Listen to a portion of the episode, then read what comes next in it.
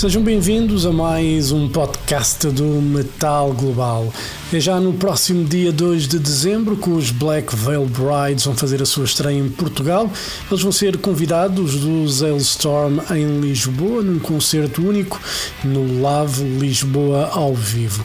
Hoje a conversa é com o baterista Christian Coma dos Black Veil Brides para falar um pouco do que podemos esperar do concerto em Lisboa, obviamente, também falar um pouco sobre o mais recente disco e quais são os planos futuros da banda, entre muitas outras coisas. Sem mais demoras, a conversa é com Christian Coma, também conhecido como CC, baterista dos Black Veil Brides.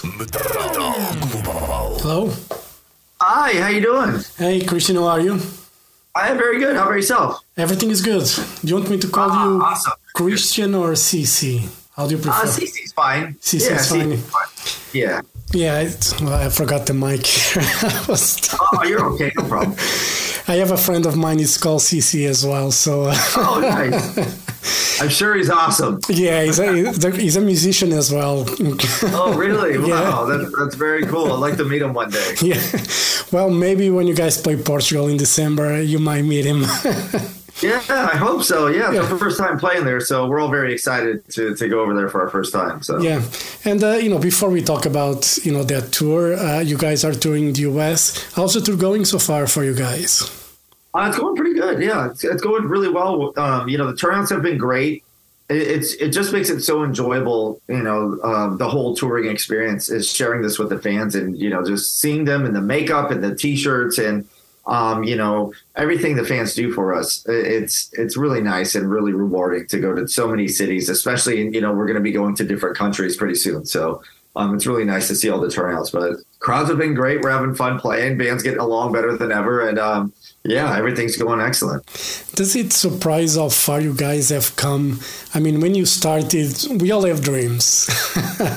Yeah, but you know reaching the point where you guys are you know with so many records with a regular touring does it still surprise you that uh, you were able to make a living out of it it, it does, and you know that's why I'm so appreciative of the fans. And you know, I do my personal meet and greets after the shows, and you know, we we get a limited time when we do the band meet and greets, um, and you know, we try to convey as much gratitude to the fans during that time. But you know, we have a long line of you know, the other day we had over 150 people. And so we kind of, you know, have to limit our time because we have to start the show on time and stuff like that. But at my personal meet and greets and when I sign for fans, you know, outside the bus and stuff like that, I always try to convey that point on, you know, the importance of their support and how much it means to each each one of us. And for me personally, you know, the other day I was looking at my drum set and I was just like, you know, at the at the risk of sounding conceited, I'm like, that drum set's pretty awesome.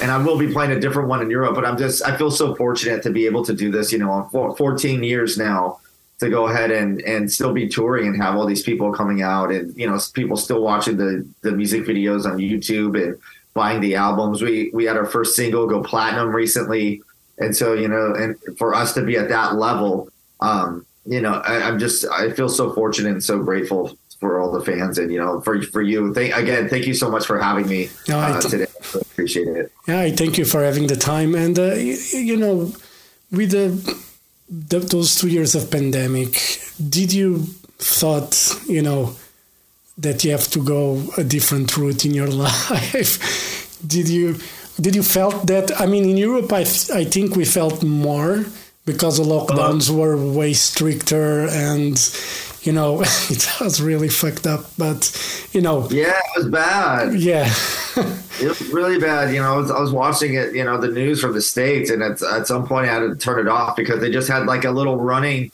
number in the corner of the screen of how many people died that day. And I, I shouldn't be laughing about that, but it, it was so bad. And just seeing the numbers and seeing all these different cities and countries on, you know, they can't be out. And even, you know, we had lockdown uh, restrictions in the US, but, um, I, I I never thought that I had to change. I was going to have to change my career. I I just thought that you know modifications would have to be made as far as touring or you know how are we going to do this. We did some live streams, and so I started thinking, is this how what concerts are going to be now? You know, um, I I did have a feeling that eventually we would come out of you know so many restrictions and the world would eventually have to open up and and deal with it. Um, but I didn't know if that was going to include touring and having like rock concerts and stuff. And you Yeah. know, in America, so many people didn't want to get you know the vaccine or wear masks or you know there was always this pushback. Yeah. and you know i didn't know if a lot of people were going to be coming to shows anymore. And you know it i guess it was a scary time. I, I never did think that i'd have to like completely change my career because i just thought all right well we'll just keep recording music and releasing it that way and maybe i, I don't know but um, you know, I kind of did have a feeling that eventually this would have to end, and maybe that was just the optimistic side of my brain telling me that. But um, yeah, I never thought I'd have to like change. I don't even know what I would do if I had to switch careers. You know, like oh my god, I don't even want to think about that at this point. Yeah, it's it's better not, and you know now everything is you know is going smoothly. Obviously, there's rising costs for touring and all that, and uh, you know actually I was just reading on the news that Live Nation from today they decided to cut the merch, um, you know to you know end the merch cuts that they were doing on venues and stuff like that. Oh, goodness.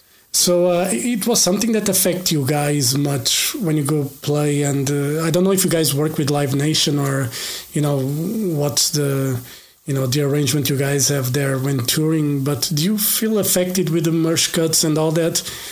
Yeah, you know, I don't really see the numbers um, until the end of tour, and I, I mean, you know, anything we could get because there are rising costs. It is tough to tour. You know, Ba- buses are expensive. You know, we we don't even have a full complete day off here. We have hotels for all of the band and crew, and we're we don't even get to sleep in this room overnight. And you know that that comes out of out of you know our, our funds and stuff. And so you know it, it just kind of things like that just kind of push us to create new ways of generating uh, generating revenue and Yeah. stuff. And so you know we, we try to think outside of the box and you know do personalized meet and greets or you know maybe like offer some bundles that include you know like a vinyl album or something and um y- you know we, we it just kind of forces us to to be a bit more creative on how we could you know kind of create income to sustain us on the road and you know us as as individuals so we could actually do this and not have to you know go work in an office or you know I used to work in a hospital and at this point I would I was just talking about it last night. I don't know if I'd be able to go back and work for the hospital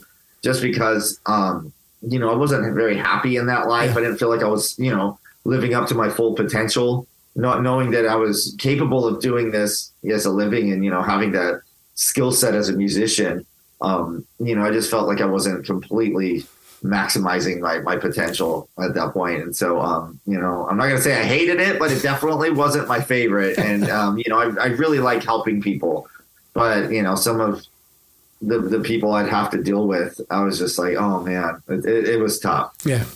And uh, you know, let's talk about the upcoming European tour with Halestorm. You know, some shows are sold out. The Lisbon show is sold out. Um, what can you expect? Because you know, as we said, it's your first time in Portugal, not your first time in Europe, obviously. Um, What will the fans expect from that tour? Do you do you have an idea how long the set is going to be? Um, do you have any idea what can you expect? Because let's say a country like Portugal, you never played. Some fans probably want to hear, you know, older stuff. Are you guys going to try, when it comes to the playlist, to juggle a bit with the countries you haven't played and maybe bring something back? How that's going Yeah, to for, for sure. You know, we, we try to always have a good spread of, you know, early songs from, from our career, you know, kind of the, the classics, so to speak. Um, some, some songs sprinkled throughout our career and, you know, some of the newer ones. And so um, we haven't completely solidified that set list. I don't know if we're going to modify it from what we're playing here in the States. I would imagine we would. Uh, but we do try to cover all the bases. That being said, every time somebody's unhappy, you know, play this song, play this song, play this song. And like sometimes it's songs we've never played as a band live ever. And some songs just don't translate, you know, performing live or, or during a, a live set. And so, um, yeah, you know, it's it's going to be an interesting um, time. But I, I'm very excited to tour with Halestorm. I've hung out with Lzzy and RJ and you know, uh, the other the other guys like uh, a couple times, you know, throughout the past 14 years that I, have been doing that in, in this group. And um, they've always been nothing but kind. They were incredible musicians. Yeah. Um, so it'll definitely be a really nice sight to see them perform every night, you know. And I'm just a fan of their music too. And so um, I really appreciate what people are incredibly talented like everybody in Halestorm, but they're also kind and nice, and they don't have that like you know quote unquote rock star ego and you yeah. know the the arrogance that you see sometimes in the music industry. And so it's it's going to be a really enjoyable time, and I think that you know both of the bands will kind of. Um, it's always nice to tour with a really talented band because I don't want to say there's a rivalry, but there, I guess there would there'd be kind of like a like a, a, a friendly I, I, don't I don't know, but you know when we did like the um, Trinity of Terror tour, you know everyone like stepped up their game, yeah. and, and it is you know it kind of elevates you as a music or elevates me, I should say, as a musician. Touring with such a talented band, and so I think that there will be not not a rivalry or you know a competition, but kind of um, a level and a precedent that that is set um, that you know it brings out the best in, in everybody, and so I'm very excited for that, and um, I can assure the fans, you know, in, in Lisbon and every other European city, they're going to get a great show. And yeah. so, uh, by, by both fans, I, I can I can I can promise that. Yeah, you know, I went to Dublin last year to see Halestorm with uh, Alter Bridge, and I had gone, you know, early in the year to see them headline uh, their own show in Dublin yeah. as well. And you know, they are so good live. You know, Lzzy that voice, you know, it's probably oh. it's probably the best rock voice, you know, at the moment.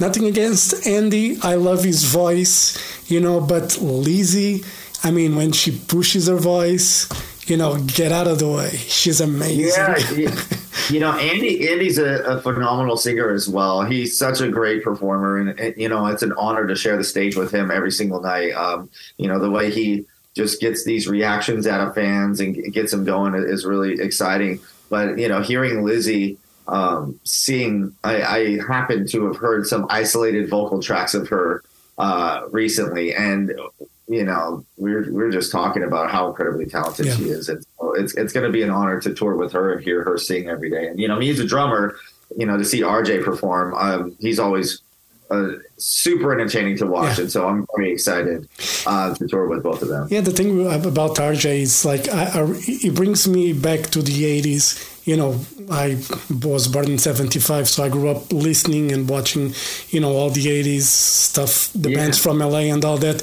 And the drummers would give a show, and that's what RJ does. And you know, I really and I, I remember actually I saw you guys um, in Download 2015 and it was the only time I saw the Black Veil Brides, and oh, okay. uh, it was such an awesome show. And I'm Thank like, you. and I was like, mm, why aren't they not playing in Portugal? And you know, after so long, finally, it's. Great. I know, I know. I'm so I'm so grateful to come there because I don't think we've ever been to Portugal as a as a group, and I'm excited to perform there, to meet all the fans there, and you know just see the city and, and the, the country and stuff. You know, I love traveling. I love trying food from all different sorts of places. And you know, I'm just very excited to, to be going someplace new. I think we're going to Portugal for the first time. We're also visiting Croatia for the first time. There might be um, think I think we've played so Slovenia before. I'm not, I'm not exactly sure. I mean, it's so hard to keep track yeah. at this point, you know. and so, like I always tell people, I've been to 46 countries, give or take, because you know sometimes when you're traveling and performing night after night after night after night, you know, you kind of lose track. And now, you know, last time we did like a full fledged European tour, it was such a long time ago. It's so hard to remember. And so I just feel so fortunate to be able to to go back there when I was told that we're doing, you know, a full-on European tour, I was really excited.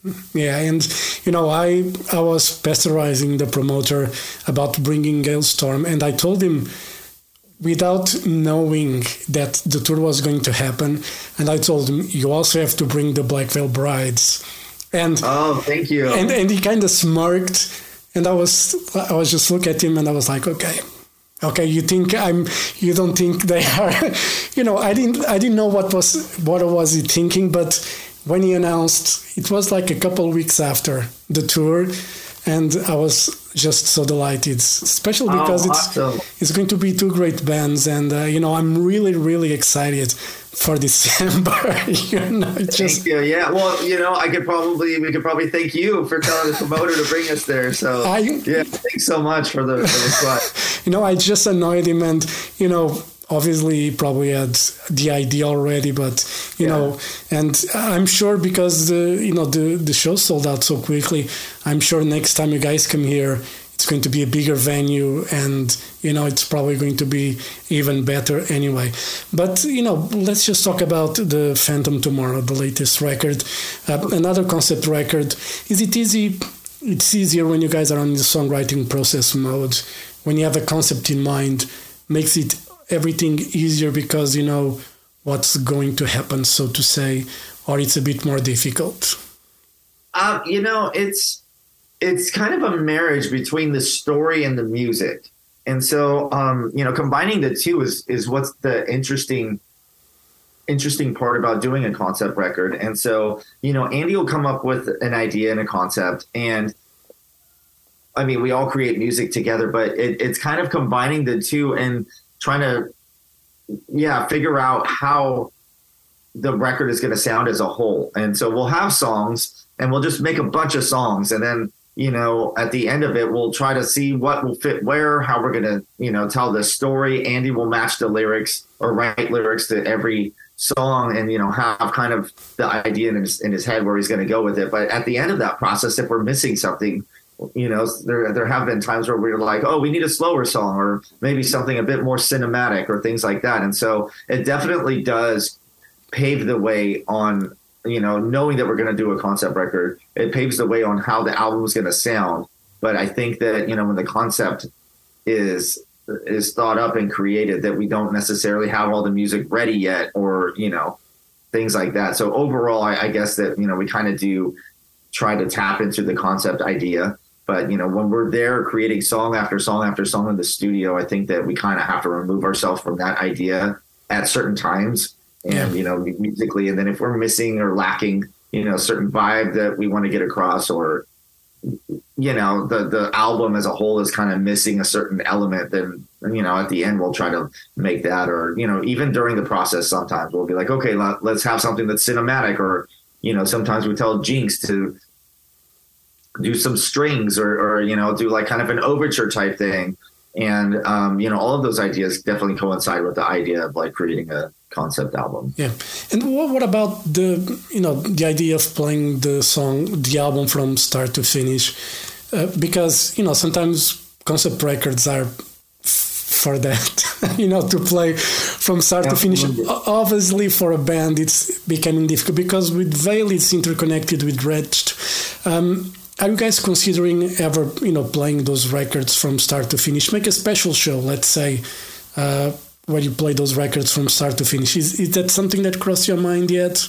you, you know we have thought about that during the pandemic we did do live streams and it was for the re-release of uh, we stitch these wounds and we called that restitch these wounds and we did play that from beginning to end um, the, the whole album and so that that was a really interesting way of doing it and so we did talk about maybe in the future doing some of the other albums you know such as set the world on fire veil or wretched and divine and you know now the phantom tomorrow um, I don't want to sound like one of those musicians that say, you know, oh, our newest album's my favorite. But I think that per- personally, what I was going through at the time, I was going through a lot of different um, struggles in life.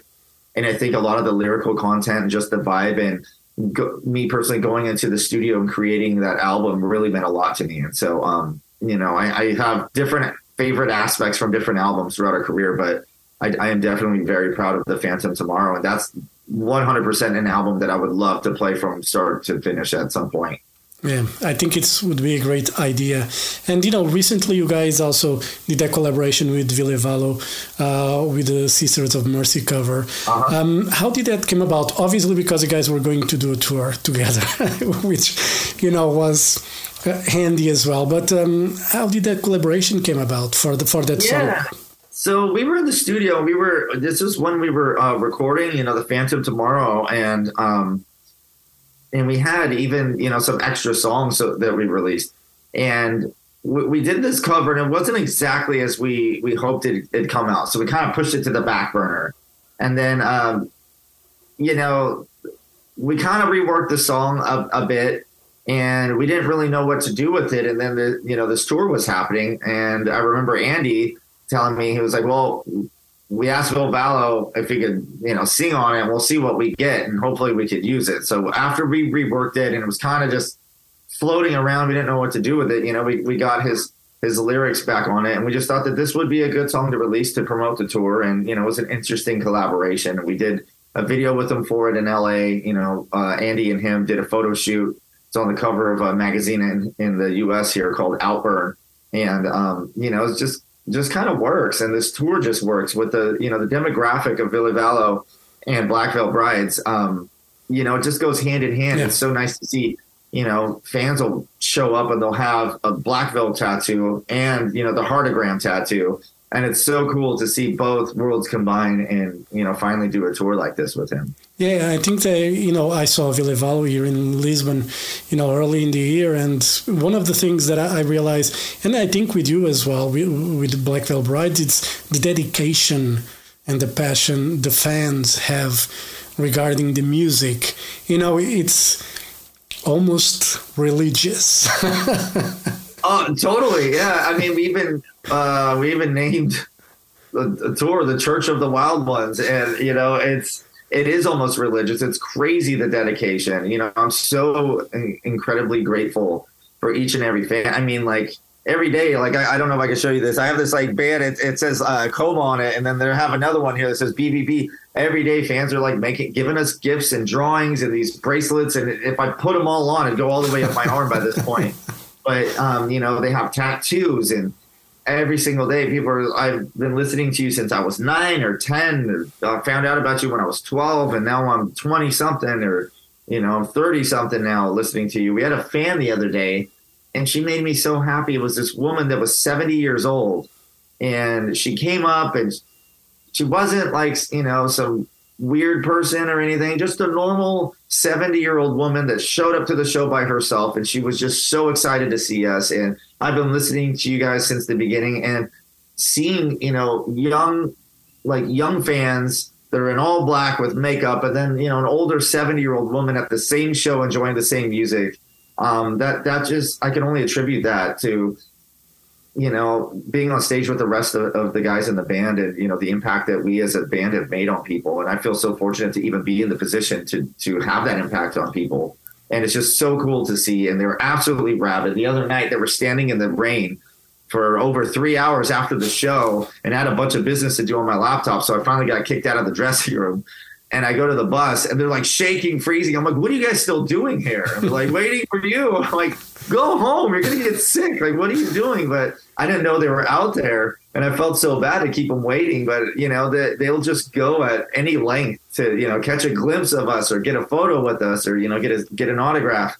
And I, I'm just so appreciative of, you know, their dedication because that's what's fueled our career for 14 years now. And, yeah. you know, we do get to go to you know new places and perform for new people. And we're still playing awesome shows and people are still coming out. So i feel so fortunate for that. Did you ever had any issue? Because you know i know andy had people showing at this place and you know you know absolutely crazy people you know that do crazy things.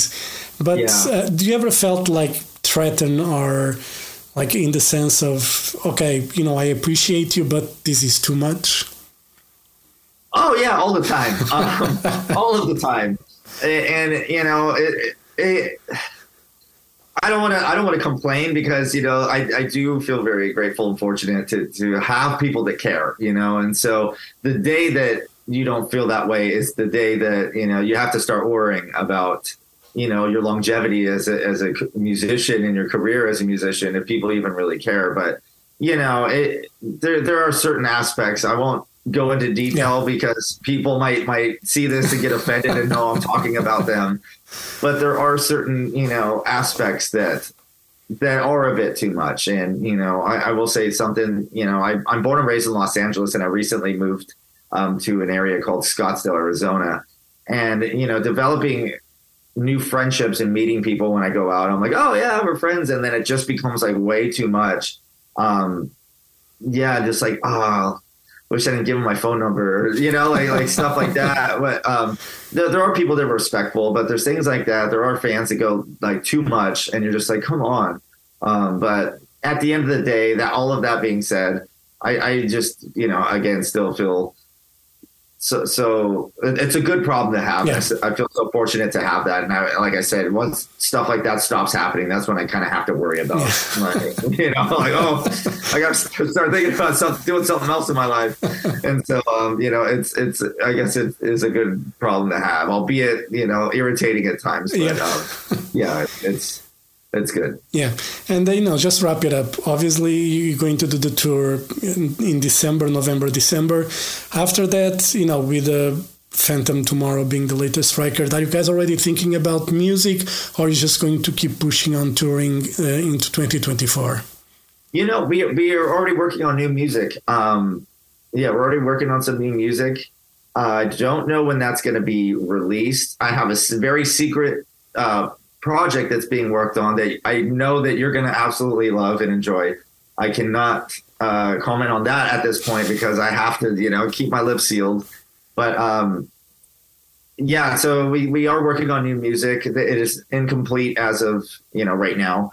We will be working on that in January. We don't really know if we're going to be releasing music as singles or do an EP or a full length album. And so it kind of just, you know, we'll, we'll see how we feel at the end of the tour. We'll, we'll see how much traction the new music gets, and that'll determine whether or not you know we're going to do a full length album or um, you know do some stuff. But there will be some new music in the near, near future um, to keep everybody excited for the band and, and stuff like that. And you know, for us to potentially play live, you know, we play the same songs all of the time, and so it'll be you know fun to add something new uh, to the set and perform that live. Hopefully, we could we could do that. So Cool. I'm looking forward to it.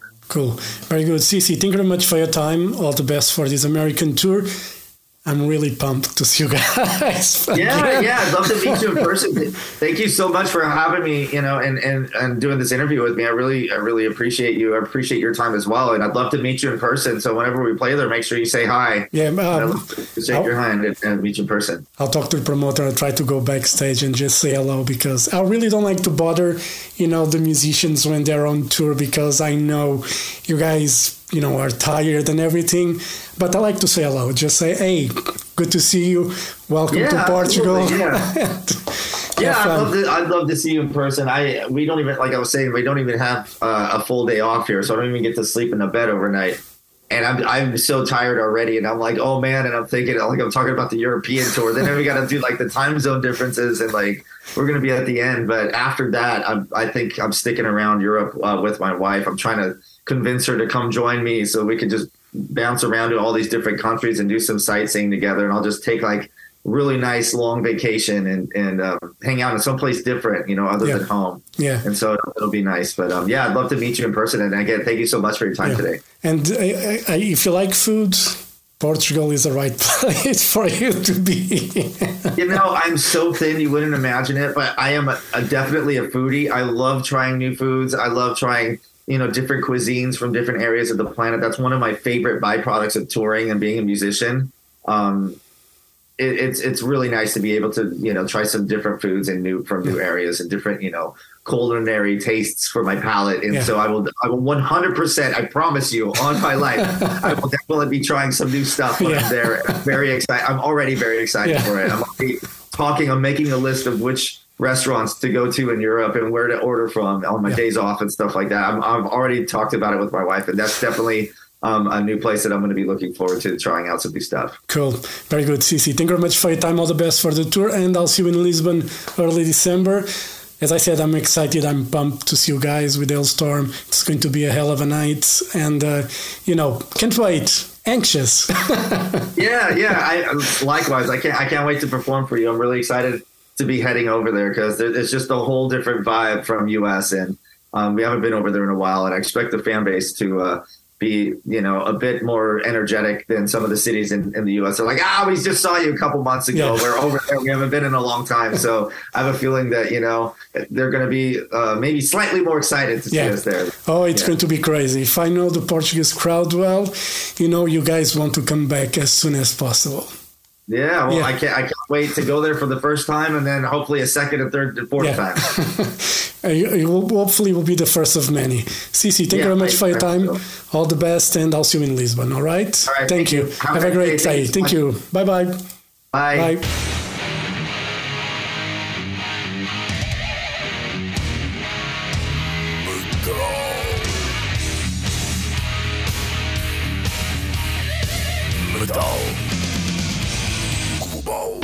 Metal Global foi conversa com Christian Kuma, CC, baterista dos Black Veil Brides. A banda vai fazer finalmente a sua estreia em Portugal no próximo dia 2 de dezembro, concerto único no Lava em Lisboa. São convidados especiais do Zellstorm, também Mótica a abrir o concerto e se decorrer bem brevemente a entrevista com Mótica aqui também no Metal Global. E assim chegamos ao final deste programa, deste podcast. Dúvidas ou sugestões? É enviar e-mail para jorge.botas.rtp.pt. Visite o blog metalglobal.blogs.sapo.pt. Sigam-me no Twitter e Instagram em Mountain King. Podem ouvir a versão rádio deste podcast em exclusivo na RTP Play, versão com música. E se passarem pelo Facebook, eh, procurem pela página do Metal Global e façam like, follow e essas coisas todas. Também aproveitem então para seguir este podcast em Apple Podcasts, Spotify ou Google Podcasts, como preferirem. Eu volto no próximo podcast. Um forte abraço. Children of the night, you will live through the centuries to come, as I have lived. Good night.